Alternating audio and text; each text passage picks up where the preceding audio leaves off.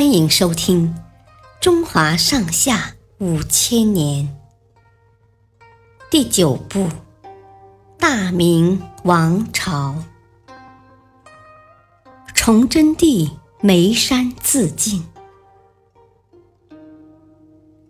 公元一六四四年，听说李闯王已经带军前来攻打北京，崇祯皇帝急得如热锅上的蚂蚁。团团乱转，他到处恳求王公大臣们捐献钱财，组织军队，可是根本就没几个人理睬。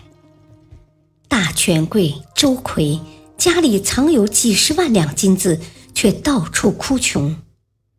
等崇祯皇帝亲自出面，他才松了口。好吧，那我捐两万。区区两万能有什么用呢？崇祯皇帝没借到多少钱，打算把防守北京的军权交给亲信的太监。可是那些家伙只知道寻欢作乐，哪里会带兵打仗呀？穷途末路的皇帝要钱没钱，要人没人，连出个主意商量对策的人都找不出来。有一次在朝堂上，他连问了好几件事，没有一个大臣出来回话，气得他破口大骂：“我不是亡国的君主，你们却是亡国的臣子，真是一群饭桶！”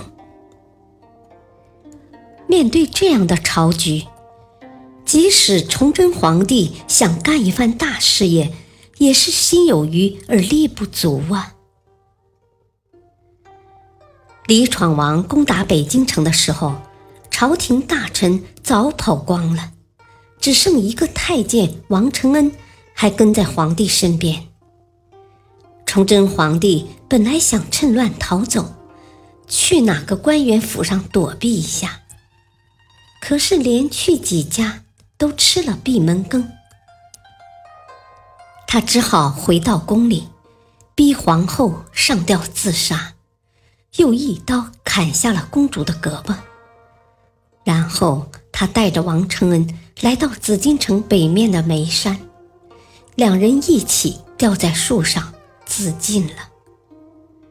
临死前，崇祯皇帝在衣服上写下遗言，说：“我的尸体任凭处置，不要伤害百姓。”